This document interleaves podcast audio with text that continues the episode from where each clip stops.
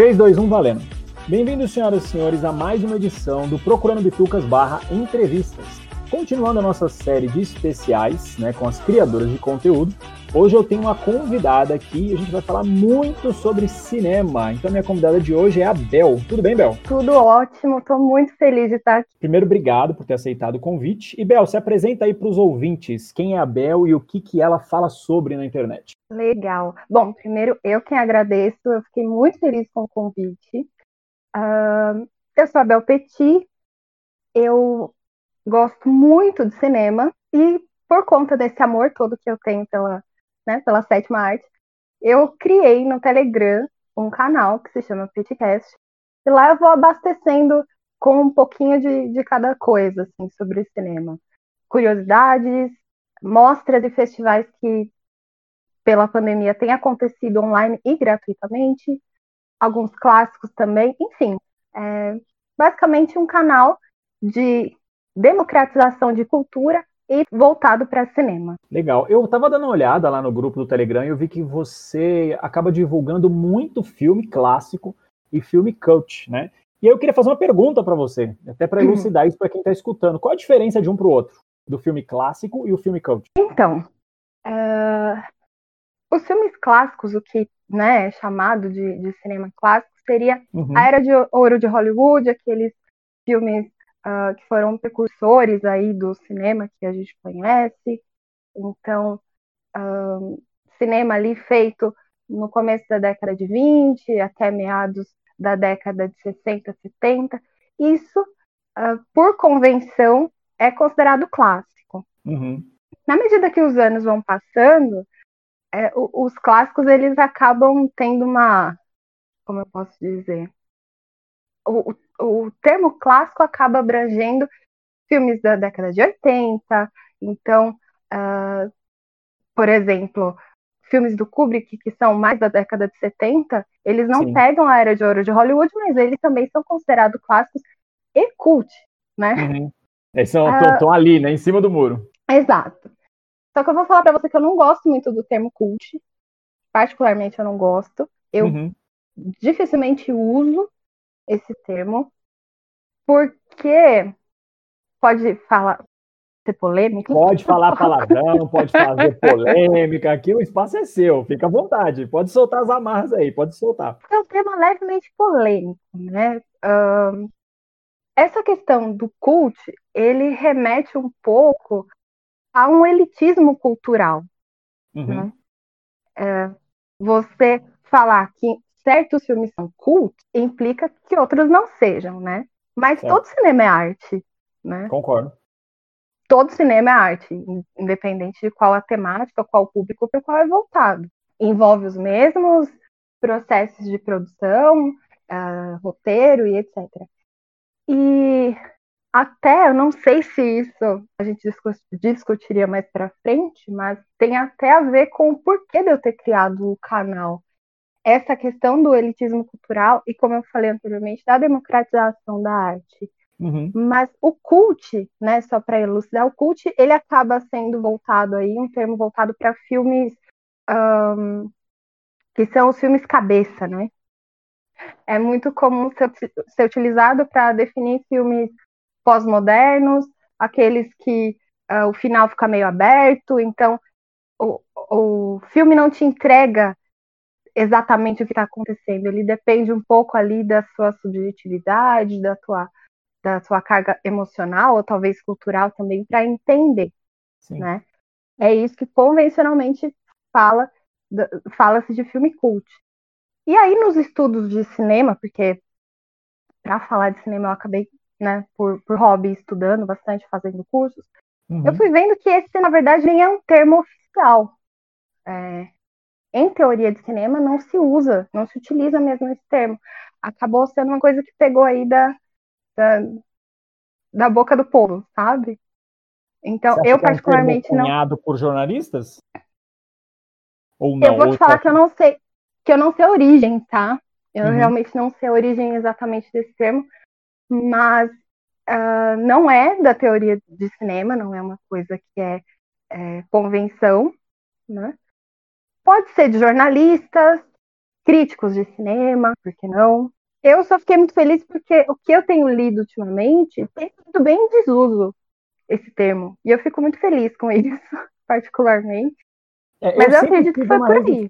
com esse termo também, cara, porque assim, eu, eu, eu, eu, né, eu, Alan, falando, eu acho que cinema é feito para todos, né, independente, que eu acho que se alguma obra, ela, assim como você bem pontuou, ela exige um pouco mais do espectador, né, para ser absorvida da melhor forma, é, mas eu acredito sim que o cinema é feito para todo mundo. Mas eu acho que quando alguma fala assim, ah, esse filme é cult, esse filme aqui é só para quem pode assistir. Eu confesso que eu não gosto, justamente porque você segrega, né? Você já está impedindo ou induzindo uma galera de ver, né? Você, você, também vê dessa forma? Com certeza. Com certeza. É, é o que eu falei dessa questão da elitização cultural. É algo que me incomoda muito. Uhum. Uh, ano passado, só uma anedota, o ano passado eu fiz um curso da Casa do Saber sobre Hamlet. Eu gosto muito dessa peça, muito, muito, muito. A minha peça favorita de Shakespeare. De Shakespeare. E aí, no curso, o, o enfim, o professor estava contando que ele pediu para os alunos do ensino médio lerem Shakespeare. E aí, alguns pais vieram meio em tom de brincadeira, meio em tom sério, falar que os filhos iam se sentir muito. É, ia ficar se achando, ficar convencido porque eles estavam lendo Shakespeare. Né? Que absurdo! Porque, mas é porque tem essa aura, né? Ai, você lê Shakespeare. Uau. Você, você, uau, né? Você tá acima, né? É verdade. É, não, você tá concordo, tá acima. Concordo. E aí, e aí ele contando, mas isso para mim, é, palavras dele, né? Isso para mim é muito contraditório porque o teatro de Shakespeare ele era feito para o povo. Sim. E o inglês arcaico que ele usava, né, a, a, enfim, o linguajar que ele utilizava, era o falado pelo povo. Então, na verdade, aqui, eu não, eu sempre gostei muito de Shakespeare, mas eu não sabia disso. E eu cresci com essa consciência de que ler Shakespeare era algo que é extraordinário, né? te coloca assim no nirvana literário e uhum. cultural. Essa informação me caiu assim como uma bomba. Falei, peraí, então o cara ele produzia ele veio do povo, porque ele era pobre, né? Ele produzia do povo para o povo. E aí a galera tenta se apropriar disso e tornar isso uma coisa de status. Algo né? elitizado. Cria né? Algo elitizado. Eu fiquei revoltadíssima. Fui lá no Twitter, escrevi uma thread, acho que tem uns cinco tweets da thread, porque eu não, para mim era inaceitável. Era inaceitável para mim aquilo. Não, como que transformaram algo que era para o povo em algo que está totalmente distante das pessoas. Sim. E, e, e distante como a atmosfera, como um, uma, um lance meio mítico, porque tem N versões de traduções da, das peças dele, algumas bem modernizadas, bastante acessíveis, então não é aquele português uh, que você tem que ler com um dicionário do lado, sabe? São, são uhum. boas traduções, traduções bastante modernas, mas as pessoas não escolhem porque ou elas vão achar que aquilo é chato, ou elas acham que não vão compreender. E vão. Só que há o interesse em se manter a, a população longe da cultura. Sim, e, principalmente tempo, né? hoje. Né? Sim, é, é. Há muito tempo, acho, mas...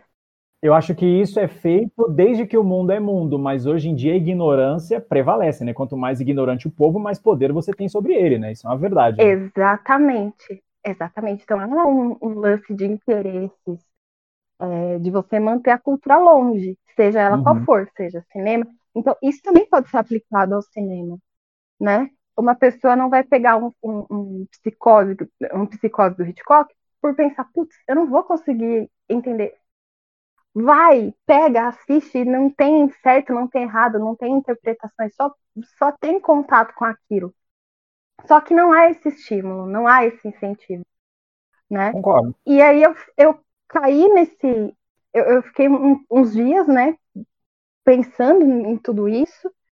Uh, eu gosto muito da área de curadoria de arte, eu tenho formação em curadoria de arte, e eu ficava pensando na questão de acessibilidade, eu ficava pensando na questão de democratização, tudo isso ano passado, em plena pandemia. Uhum. E eu pensei, o que eu posso fazer para mudar isso de alguma forma dentro da minha possibilidade? E aí surgiu a ideia de criar o canal. Eu ia te perguntar então, isso. Qual foi o motivador da, da criação? Foi, então foi daí que surgiu? Foi isso. Legal. Foi daí que surgiu. Foi daí que surgiu. Essa foi a minha motivação. Quanto tempo ele existe, o canal? Vai fazer. Em junho, dia 24 de junho, se eu não estou enganado, vai fazer um ano. Caraca, então você criou no auge da pandemia, né? Foi no auge da pandemia. Foi então, eu entendi, eu entendi a sua motivação, mas você acha que também foi uma forma de escapismo? Porque muita gente, na pandemia, acabou criando diversos canais né, de podcast e também consumindo né, muito material, seja escrito ou né, no YouTube, via podcast. Você acha que também foi uma forma de escapismo para você? Com certeza. Legal. E você Porque sentiu se uma absorção pra... grande nesse período? Desculpa, eu não entendi. E você sentiu uma absorção grande, tipo, do conteúdo? Você, come... você, criou, você criou ele bem no auge da pandemia, né? Exatamente uhum. no, no, olho do furacão. Você sentiu uma absorção Sim. grande, assim, de imediato, ou foi uma coisa que foi escalonando? Uh, eu não entendi a, essa questão de absorção minha ou de quem estava consumindo. De quem está consumindo, de quem está consumindo. Olha, escalonou rápido, mais rápido do que eu imaginava, viu? Foi, é uma coisa que eu fico levemente assustada ainda hoje. Eu vi que você tem inscrito pra hum. caramba lá no canal do Telegram. Tem um cara, monte, cara. deu 500, 561 em menos de um ano. Ah, o Procurando é... de a gente tem três ouvintes. É a minha mãe, a mãe do Washington e eu. É, ninguém mais escuta. Não, ah, mas peraí. Tem no Telegram? Não, não, Telegram não, tô brincando. Tô falando só com relação ah, ao tá. podcast. Essa, ah, essa é a piada antiga do podcast. Desculpa. Desculpa. Tô falando toda sério e eu falando piada aqui no meio, perdão. Agora que eu entendi. Não, porque olha só, a cabeça da pessoa que já quer entrar e já quer ajudar a divulgar. Essa, esse também é um dos é também uma das motivações do, do canal. É, é a minha vontade de, de divulgar pessoas que estão fazendo coisas legais, estão produzindo uhum. arte ou fazendo vídeos legais, e elas acabam ficando tão esquecidinhas, né? Porque a visibilidade é a moeda das redes sociais, então acaba Sim. que quem está patrocinado tem mais visibilidade. E aí eu aproveito que tem lá que as 500 pessoas que estão lá, os 500 inscritos, e também faço uma propaganda aí da, da galera que eu acho legal. Mas Cara, eu fiquei um, um tanto assustada, na verdade, porque no, na primeira semana, 200 pessoas. E... De imediato? De imediato, na Pô, primeira isso é semana. Ótimo. Isso é ótimo, é um número ótimo. Eu achei ótimo porque eu achava que era um tema que ia afastar, uhum. mas não agregou, então as pessoas estão gostando, mas ao mesmo tempo eu sinto uma responsabilidade muito grande do que eu vou postar ali, sabe? Eu fico realmente analisando. É, um, é gostoso para mim, que nem você falou, foi um, foi um escape, foi. Não é só para. Não, não faço apenas exclusivamente para os inscritos. É um prazer para mim também. Sim. E porque eu consigo exercer essa função que eu gosto muito de curadoria, de seleção e organização de de arte, né? E aí de vários tipos de arte. Agora é, você mas... chegou no ponto que eu queria te perguntar. De onde Oi. surgiu essa paixão pelo cinema clássico? Porque assim, eu olhando o grupo, né, e até por um dos episódios que você gravou, onde você abordou um filme alemão, cara, clássico que muita gente sequer conhece, né, que é o Metrópolis do Fritz Lang. É, uhum. Bateu muita curiosidade. Eu falei, cara, ela tem um gosto muito peculiar para cinema, né? Tipo, você vê que a pessoa realmente estuda, pesquisa, ela entende o que ela está falando. De onde surgiu essa paixão pelo cinema clássico? Vamos pensar. Acho que eu nunca parei para pensar nisso, acredita? Ó, oh, já. Então arrumei uma pergunta boa agora para ferver o cérebro da entrevistada. Nossa, peraí, vamos ter que voltar lá. Qual foi o primeiro filme clássico que eu assisti? Cantando na Chuva. É, Cantando na Chuva, eu só lembro da música, I Sing in the Rain, mas eu Gene Kelly. Gene Kelly, maravilhoso. Debbie Reynolds. Uh, eu me apaixonei por aquele filme. Eu acho que eu tinha 16 anos quando eu assisti. O problema é que eu realmente eu, eu, eu não consigo te especificar uma data exata. Exatamente. Não, porque parece. Eu tô. Tá, tá passando um flashback na minha mente agora. É que você está envolvida há tanto tempo que é até difícil precisar uma data, né? Foi, foi algo tão orgânico. Eu gostei é, eu muito da. Isso. Você sofreu alguma influência externa? Tipo, foi algum parente que gostava, um namorado, um, um amigo, alguma coisa do tipo? Ou não? Foi uma coisa que surgiu você falou, cara, puta merda, eu adoro isso. Eu acho que talvez eu ter sido criada pela minha avó, é uma uhum. pessoa de outra geração. Sim. Então, trocávamos muita ideia, ela contava, né, de quando ela assistia Chaplin no cinema, quando ela assistia Bang Bang no cinema. Minhas irmãs e meu primo, que são 10 anos mais velhos que eu, eles trouxeram o gosto por cinema e por filmes, mas não exatamente os clássicos. Eu não sei te dizer porquê, mas eu sempre gostei muito da estética. Filme preto e branco é a minha maior paixão. É só colocar um uhum. filme preto e branco, seja lá qual for, aquilo me acalma. Um amigo meu, uh, cineasta, tentou me explicar mais ou menos o porquê, mas eu realmente não sei te especificar. Mas é, foi um gosto que veio orgânico, veio com o tempo, e eu fui conhecendo uh, filmes novos, aquelas coleções que a Folha lançava de vez em quando, tantos clássicos, todo domingo, não sei o quê, eu comprava alguns. Uh, eu gostava muito, gosto muito do Chaplin, eu acho que clássico, clássico, preto e branco foram os primeiros filmes que eu assisti, eram dele. Uh, e aí, na medida que eu fui, né, acesso à internet e YouTube, pesquisas no Google. Aí eu fui conhecendo e ampli ampliando mais uh, o conhecimento e o gosto por filmes clássicos, né? Uhum. E a idade e a maturidade também ajuda. Então, Sim. aí fui para Bergman, Godard, uh, o Hitchcock também foi uma paixão, paixão que veio mais, mais recente, assim, já de jovem para adulta. Mas eu não sei te dizer como começou. Realmente, eu não tenho uma resposta pronta para te dar. Vou te deixar pensando horas e horas depois dessa entrevista. Quero... É, eu vou. Provavelmente a entrevista vai acabar e eu vou ficar deitada na cama perguntando. Se questionando, né? Quando isso? foi, né? De onde, de onde veio? E eu tento escapar um pouco, até porque é um grande desafio da produção de conteúdo é essa. Você, eu, eu quero fazer algo que eu gosto, mas eu não posso pensar só em mim. Uhum. Né? Porque se fosse só pensando em mim, eu ia falar de Kubrick o dia inteiro lá no canal. Mas não, é algo que. Isso. Diretores favoritos, você tem alguns?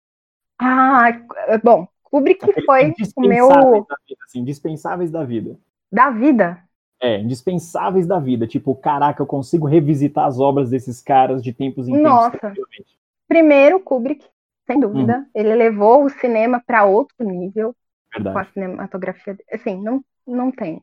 Tem. 2001 ele é só o começo de tudo que a gente conhece de, de ficção científica. Kubrick, Hitchcock, o que aquele cara fazia com uma câmera em preto e branco e mudo, porque o Hitchcock pegou ainda muito do cinema mudo, uhum. mas ele tinha uma condução narrativa com a cinegrafia, com a, o movimento de câmera, que não, não tem igual. Uh, pode falar atuais também, ó, eu já. Pode falar o que você quiser. É no geral. Espaço é seu, espaço é seu. Beleza. Bom, Kubrick Hitchcock, uh, eu acho interessante revisitar uh, Bergman, apesar das. Da, ele é um cara que foi meio polêmico, né? Ele teve envolvimento aí com, com o Partido Nazista, ele ficou muito uhum. Por conta disso, porque ele fazia parte da produção cultural, foi meio que ali convidado a fazer parte, então intimado quase. É, isso que eu ia falar, ah, convidado Mas... com a arma na cabeça, né? É, então, aquele convite que você não pode negar, eu acho interessante revisitar também. Um, deixa eu passar para alguém mais recente. Yorgos Lantimos é um cara que, assim, eu assisto e eu fico uh, embasbacada com o que ele faz. Ele, uhum. ele dirigiu a favorita, a Lagosta, ele faz uns filmes assim bem. E eu ando muito impressionada com o Ari Aster, que é diretor do Midsommar e do Hereditário. O Deus cara, ele é... guarde. Eu não assisto um filme desse, mas nem que me pague. Eu fico sem dormir uma semana. Tá brincando? Eu sou o maior cagão que você vai conhecer na sua vida. Eu sou o maior medroso. Tanto que aqui no podcast todo mundo tira sarro de mim. A gente gravou um especial um tempo atrás sobre essa onda do novo terror, né, que o pessoal chama, que esses filmes se enquadram, né? E eu uhum. fui só host, porque eu não assisti nada, nada. Eu deixei a galera falar. E você, ah, que você achou do filme? Eu falei, não achei nada, eu tenho Jesus no coração, não quero ver isso aí não. Eu morro de medo. Mas eu assumo, eu sou é, um Ari... mole com esses filmes, cara. É, Ari Aster eu não te recomendo, então. O cara, ele, além do terror uh, como eu posso, né? ele trabalha. É, ele. Porque assim, é, ele trabalha horror e terror, né? Que são duas coisas uhum. diferentes. Ele trabalha os dois muito junto e o terror dele é muito gráfico. É, não, então, realmente, não é uma boa pedida. Hereditário, eu comecei a ler as críticas, eu comecei a ver as fotos, aí eu comecei a ver as resenhas, eu falei, crê em Deus, pai, não vou assistir isso aí nunca. É pesado. Hereditário é pesado. Nunca, jamais. Mas eu gosto muito. E ele é uma aposta pessoal minha de que ele vai fazer muita coisa interessante ainda. Eu, Legal. assim, pessoalmente, eu acho que ele é um cara que daqui a alguns anos vai ser bem falado dele. Eu, eu, eu penso para mim. Assim. Vamos ver se eu vou estar certo, mas eu acho que ele vai ser um cara que vai crescer muito no cinema. Já que a gente falou dele, é, você tem algum hum. gênero favorito de cinema? Né? Você já falou de diretores, né? A gente falou brevemente sobre atores. Tem algum gênero favorito, tipo ação, suspense, terror, whatever, né? Você tem algum específico? Eu gosto muito de drama. Bacana. Aqueles bem existencialistas mesmo, que você fica pensando naquilo. Ou talvez um drama mais, é, mais ameno, mais romântico, uma novela vague do Godard, eu também gosto. Uhum. E eu desenvolvi, é, na verdade eu já tinha essa paixão, mas ela não tinha nome. Aí ano passado, inclusive foi a última vez que eu fui no cinema, foi num corujão do, do Museu da Imagem do Som aqui em São Paulo. Uhum. Foi um festival de horror folk. Eu nem sabia que era assim que chamava. Aí eu descobri que todos esses filmes de terror que tem a ver com cultura, tradições, então é, filmes que retratam algum tipo de festival milenar, de uma, sabe, de, um, de uma civilização, e ali acontece alguma coisa de terror ou de suspense, e são horror folk. E eu sempre gostei muito dessa temática e eu não Olha sabia só. que era um gênero. E é um gênero. E assim, filmes da década de 20, 40, tem um filme. É, tem, tem, um filme japonês, inclusive o cinema japonês é maravilhoso. É uma coisa que eu sempre falo lá no canal. A gente tem que conhecer o cinema japonês, que é muito bom. Eu conheço bem Sim. pouco. Para falar que eu não conheço nada, eu conheço Akira Kurosawa, né? Porque os filmes de samurai dele são maravilhosos. Uh, e alguns filmes recentes que eu acabei vendo, que eram alguns dramas, mas eu falo, eu sou completamente nécio com relação ao cinema japonês, conheço muito pouco. Eu, eu era assim também, na verdade, eu, eu ainda não, não tô muito conectada com ele, mas uhum. em teoria, quando você vai estudando ali linha do tempo e, e estilos e tudo mais, cara, é um cinema que é muito mais importante do que a gente dá crédito. E tem produções assim que são revolucionárias, sabe? Uh, e tem um, um, filme, tem um horror folk que ele é preto e branco e mudo. É um filme japonês, se não me engano, é Kuroneko, o nome do, é, é Gato Preto, o nome do filme. E assim, é assustador aquilo. E ele mexe com essa questão de rituais e seitas, e eu sou fascinada por isso. Que fascinada. bom que você está falando, que eu, eu lembrar do nome, qual é o nome do filme? Gato Preto? Gato Preto. Muito bom, para eu saber que eu nunca vou assistir isso aí. Falou de ritual gato preto, eu tô fora, eu tô a 10 km de distância. Vai para sua lista de não assistir, não assistir. É, vai para minha lista tipo, de proibidão. não é uma watchlist. É, exatamente. Proibidão. não vejo de jeito nenhum. Aproveitar também, né, que a gente está nessa onda de falar de filmes mais recentes. Deixa eu fazer uma pergunta bem hum. específica. Hum. Você acha que o cinema atual, sendo bem sincera mesmo na resposta, ele presta como um todo? Ou você acha que a gente Presta. realmente está tendo de obras fracas, como muita gente gosta de pintar? Presta. Presta é que. Veja bem, né?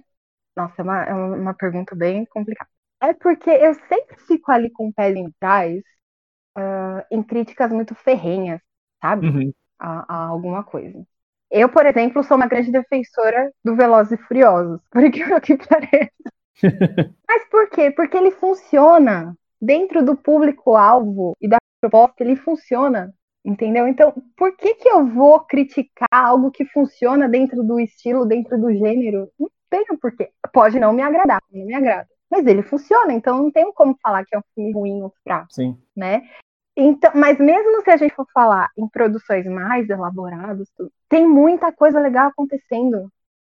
E eu tô meio pasma, porque tem muita coisa legal acontecendo desses, uh, dessa fase pré-pandemia mesmo. Muito filme bom sendo lançado. 2019 foi um ano assim absurdo para o cinema. Absurdo. Poxa, teve Parasita, teve Bacurau. Nossa, Parasita teve Midsommar. Nossa, esse filme é insano. Eu adorei. É insano de bom. Bacurau assim. também é, gostei assim, muito. Bacurau é bom demais. É, eu então, gostei. é assim, como que eu vou falar que esse cinema atual não, não presta. Tem muita coisa boa. Esse final de semana eu assisti uh, Retrato de uma Jovem em Chamas, que é um filme francês, dirigido por uma mulher. Celine, agora eu acho que eu não vou lembrar o sobrenome dela, mas o nome da diretora é Celine. Eu fiquei encantada com aquilo, que coisa mais linda. E é de 2019, né? Então tem muitos filmes bons sendo feitos. Uh, gosto muito da produção da A24, uma produtora aí de filmes alternativos, né? Então eu não acho que tá fraco, não. Inclusive o cenário brasileiro tá muito bom. Muito, muito bom. Tanto de longas quanto curtas metragens. O Brasil tem uma produção cinematográfica riquíssima e é uma coisa que eu também bato muito na tecla lá no final. Que a gente não Concordo. conhece nosso cinema a gente não conhece, porque a gente tem muito preconceito com o nosso cinema. Concordo. Tá na Netflix, uh, na Netflix e na Prime, tem cada um, cada um em cada. Tem filmes da Gabriela Amaral Almeida, que é uma cineasta brasileira fantástica. Ela faz cinema de gênero, qualidade, assim, olha só, né? A gente já olha é até uma fala que eu acho meio complicado dizer, qualidade internacional, entre aspas, né? Porque pra gente uhum. só o que é de fora tem, tem qualidade. É, mas faz sentido, mas faz sentido né? Uh, mas tem na Netflix Animal Cordial e na Prime tem um que se chama A Sombra do Pai. Os dois são da mesma cineasta. E são filmes assim de tirar o fôlego, sabe? O, o enredo original, uh, o filme muitíssimo bem feito. Eu não sou uma pessoa muito medrosa, não, viu? Eu, eu real não, não tenho medo. Exorcista é tipo filminho que eu assisto antes de dormir, que sabe? Inveja. Tipo, tá passando na TCM, opa, deixa eu assistir aqui um exorcista antes literalmente. Tranquilo, eu durmo, cochilo. Quando eu, eu vejo, falo tá Deus me livre, olha que eu sou ateu, tá? Eu, eu falo Deus me livre com, com Aí é propriedade. É, com propriedade. Aí é bom. Aí é bom. É, quando, quando, o ateu, quando um ateu tá chamando Deus, é porque é, é real. É feio. Mas Rapaz, eu, fui assistir A Sombra do Pai despretensiosamente. Teve uma sequência lá que eu fiquei com medo. E eu não tenho, real, não tenho medo de nada sobrenatural, mas nesse filme ela conseguiu fazer uma sequência que eu fiquei de cara. E eu fiquei tão feliz do tanto que eu fiquei com medo daquela cena, por saber que era um filme brasileiro de uma mulher que estava me proporcionando aquilo, né? Então, eu acho que tem muita coisa boa acontecendo, tem muito filme bom por aí a gente só precisa conhecer, porque infelizmente o cinema de circuito, né, é, o cinema uh, blockbuster, né, uhum. ele tem suas tendências, que eu também não acho ruim, entendeu?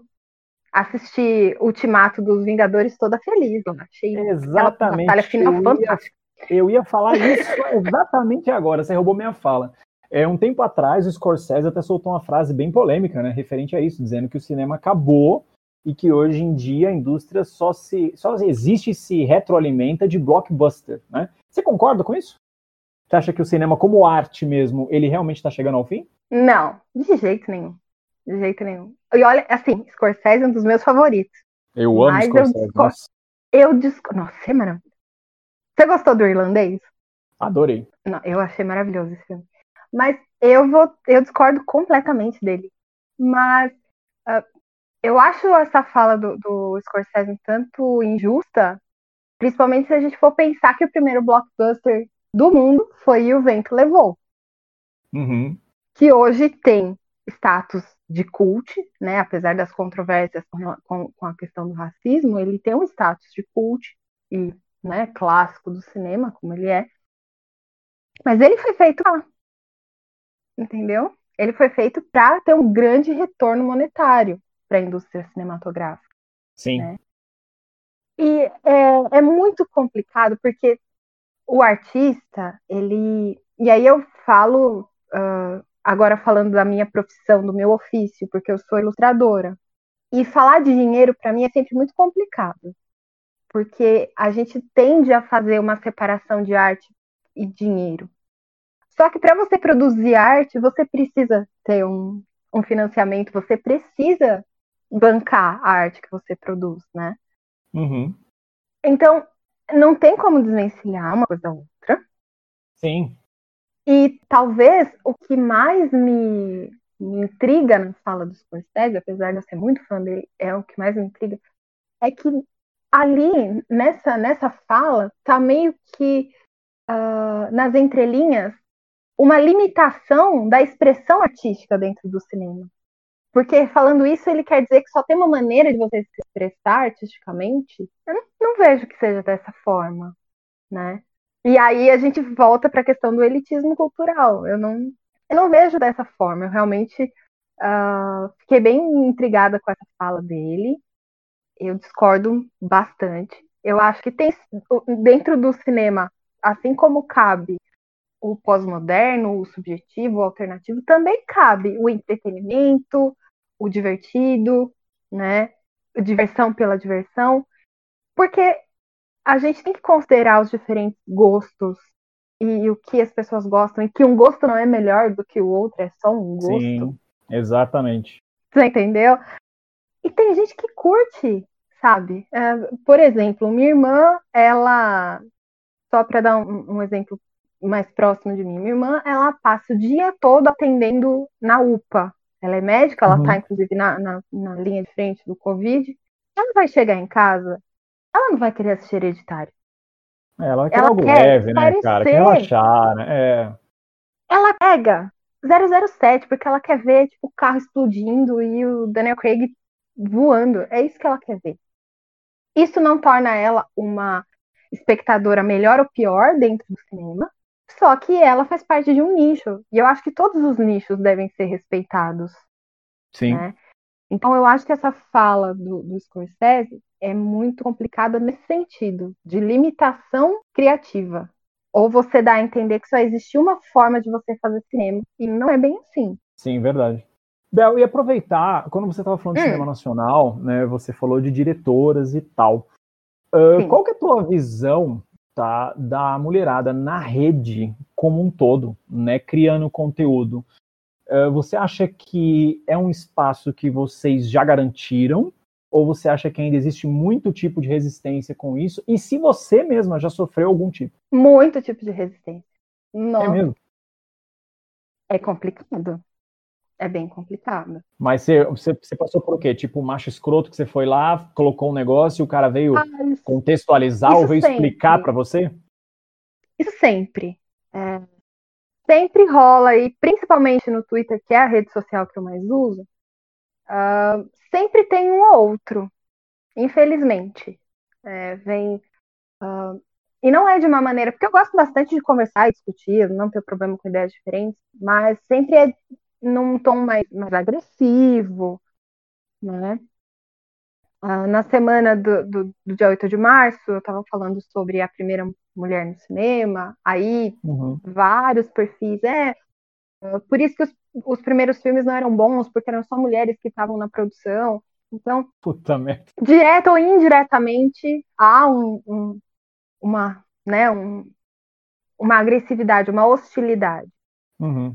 Pessoalmente, uh, alguns amigos se afastaram depois que eu criei o canal. É mesmo? Sim. Homens, alguns amigos nunca mais falaram de cinema comigo depois que eu criei o canal. Caraca. Se afastaram, legal. Eu fiquei um pouco chateada, mas assim, né? Vida que segue. É, eu não sei, eu tenho, eu tenho opinião muito particular sobre isso. Eu acho que se você está fazendo algo esse algo te faz bem, tá te trazendo algum grau de sucesso e por algum acaso algum entre aspas amigo se afastou disso, eu na verdade eu agradeço. Ah, Entendeu? Ah, Porque aí você certeza. descobre quem que é amigo, né? Você descobre nessas horas. É. Seus amigos batem nas suas costas, dão parabéns, incentivam. Então acho que tem um pouco de orgulho Sim. ferido aí, né? Pode ser, pode ser. Mas eu achei, eu achei curioso serem os homens. Sim, sim. Que, que meio que debandaram, sabe? Uhum. Uh, e mesmo em termos de, cre de credibilidade, muitas vezes a gente, nós mulheres, somos mais refutadas. Tempo todo. Do Muitas vezes homens. não, o tempo todo, né? Vamos ser sinceros, cara. É, é raríssimo ter uma é, mulher fazendo é algo e ela não ser refutada. É. Não, é o tempo todo. É, o tempo todo. Eu, eu, eu, não, eufemismo, é o tempo todo. É, né? você tá então, boazinha. o tempo tô. todo. é o te... Não, é o tempo todo. Se não é diretamente, a gente vê que rola ali uma outra é... Alfinetada, né? É, uma alfinetada, a pessoa vem meio que querendo falar, mas não querendo ao mesmo tempo, sabe? Insinu... Uhum. Algumas insinuações. Então é bastante complicado. Eu falo que uh, para eu fazer o que eu faço, eu tenho que estudar o dobro do que do que se, se eu fosse um homem.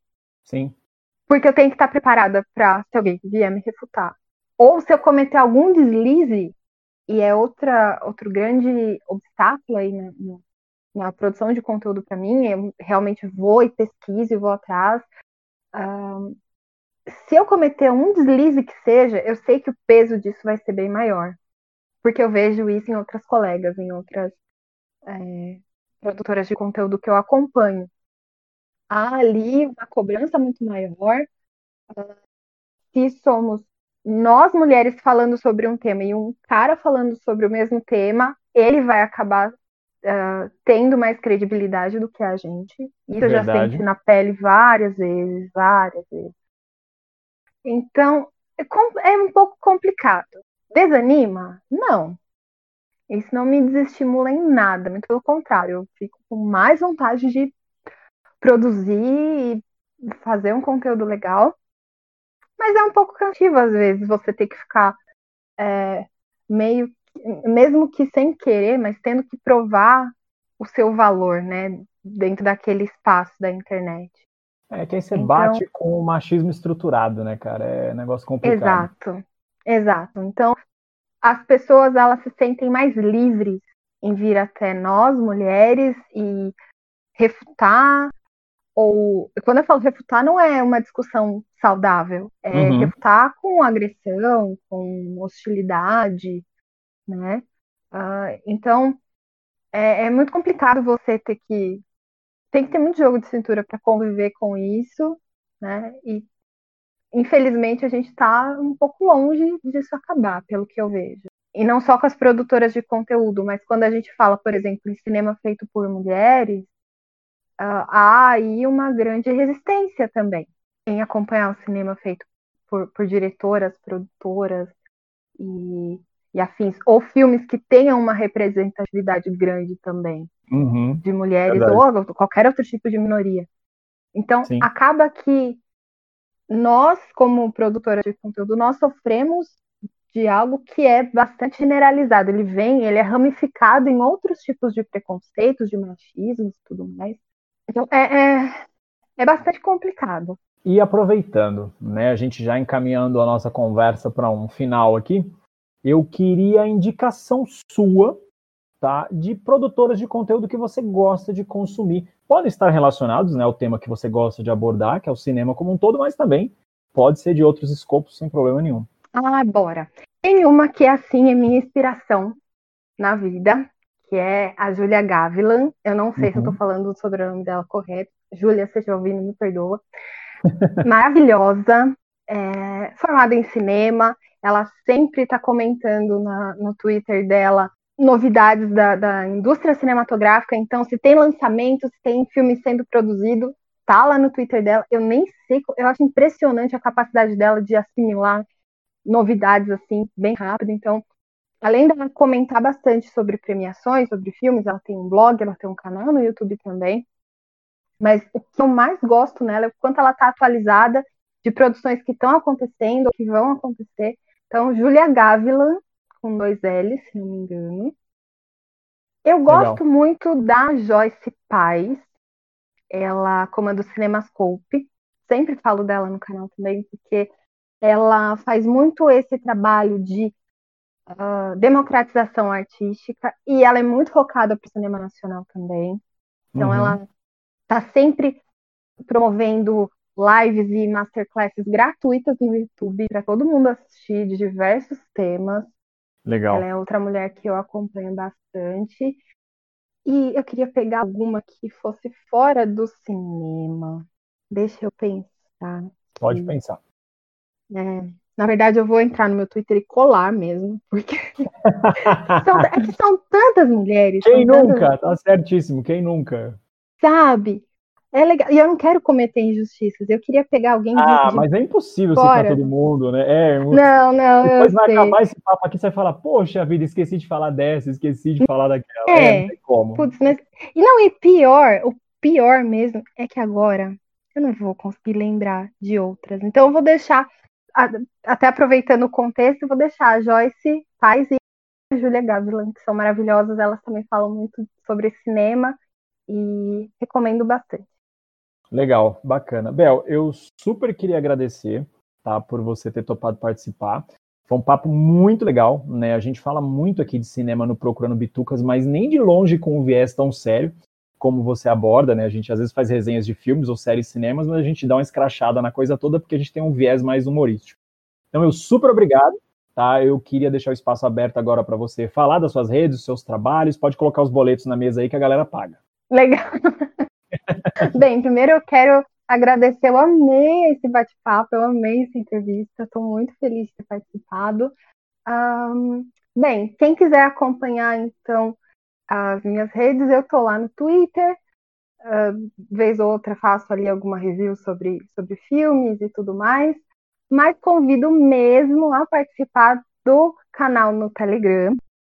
Então é só procurar lá Petcast e é um canal, não um grupo, então lá eu sempre estou atualizando com uh, mostras gratuitas, com dicas de filmes, uh, vários gêneros, então é bem bacana, tem sempre muita cultura e muito, muito cinema acessível e que vale a pena conhecer, então convido todo mundo. E tem o meu canal também, ou melhor, o meu podcast no Spotify. Estamos aí fazendo uma reformulação, esse ano tem algumas novidades vindo por aí, mas já tem dois episódios bem bacanas lá. Então, convido vocês a conhecerem. É, eu também recomendo que eu escutei hoje, inclusive, né, o do filme alemão que a gente falou logo no começo da do conversa, Metrópolis. Eu achei, do Metrópolis, eu achei muito legal, né, o aspecto técnico que você aborda lá e falando sobre as curiosidades do filme e a maneira como o filme e livro conversam um com o outro, né? Muito bacana. O viés que você colocou ali foi muito legal. Eu confesso que eu nunca li o livro, eu fiquei com vontade de ler após escutar o episódio. Então acho que vai virar uma Olha! futura leitura. É, vai virar uma futura Tô leitura. Muito... Cara, eu tô muito feliz por isso. Eu fiquei muito feliz porque algumas pessoas vieram me procurar que não assistiam, não, nunca tinham assistido o filme, tinham vontade de assistir o filme e tiveram esse insight depois de ouvirem o, o episódio. Eu fiquei muito, muito, muito feliz. Dá muito aquela sensação de dever cumprido. É exatamente, sabe? é legal quando a gente atinge quem a gente quer atingir, né? Você despertar a curiosidade Sim. no ouvinte, isso é muito legal. Sim, e principalmente essa cultura não pode ser elitizada, essa cultura é feita para nós. Os filmes, por Exatamente. exemplo, Metrópolis está gratuito para assistir no YouTube. Tem N versões, é. todas legendadas, então a gente tem que se apropriar disso, isso tem que ser democratizado, principalmente no momento que a gente está vivendo, a cultura é muito importante. Sim, e para você que está ouvindo o episódio, eu super recomendo lá o canal do Telegram dela, que realmente, é, meu, são dicas e dicas e dicas e dicas. É um material tão vasto que eu acho que hoje eu fiquei uns 40 minutos olhando e não acabava. Eu falei, caraca, é uma fonte de pesquisa profunda mesmo que você faz lá. Muito legal, cara. Muito, muito, muito legal. Parabéns pelo trabalho. Obrigada, obrigada. Pessoal, para você que escutou até aqui, eu queria agradecer. Meu Procurando Bitucas está em todas as redes sociais. Só você procurar lá como Procurando Bitucas e a gente está em todos os agregadores. Para você que escutou, meu muito obrigado, um beijo no coração e tchau.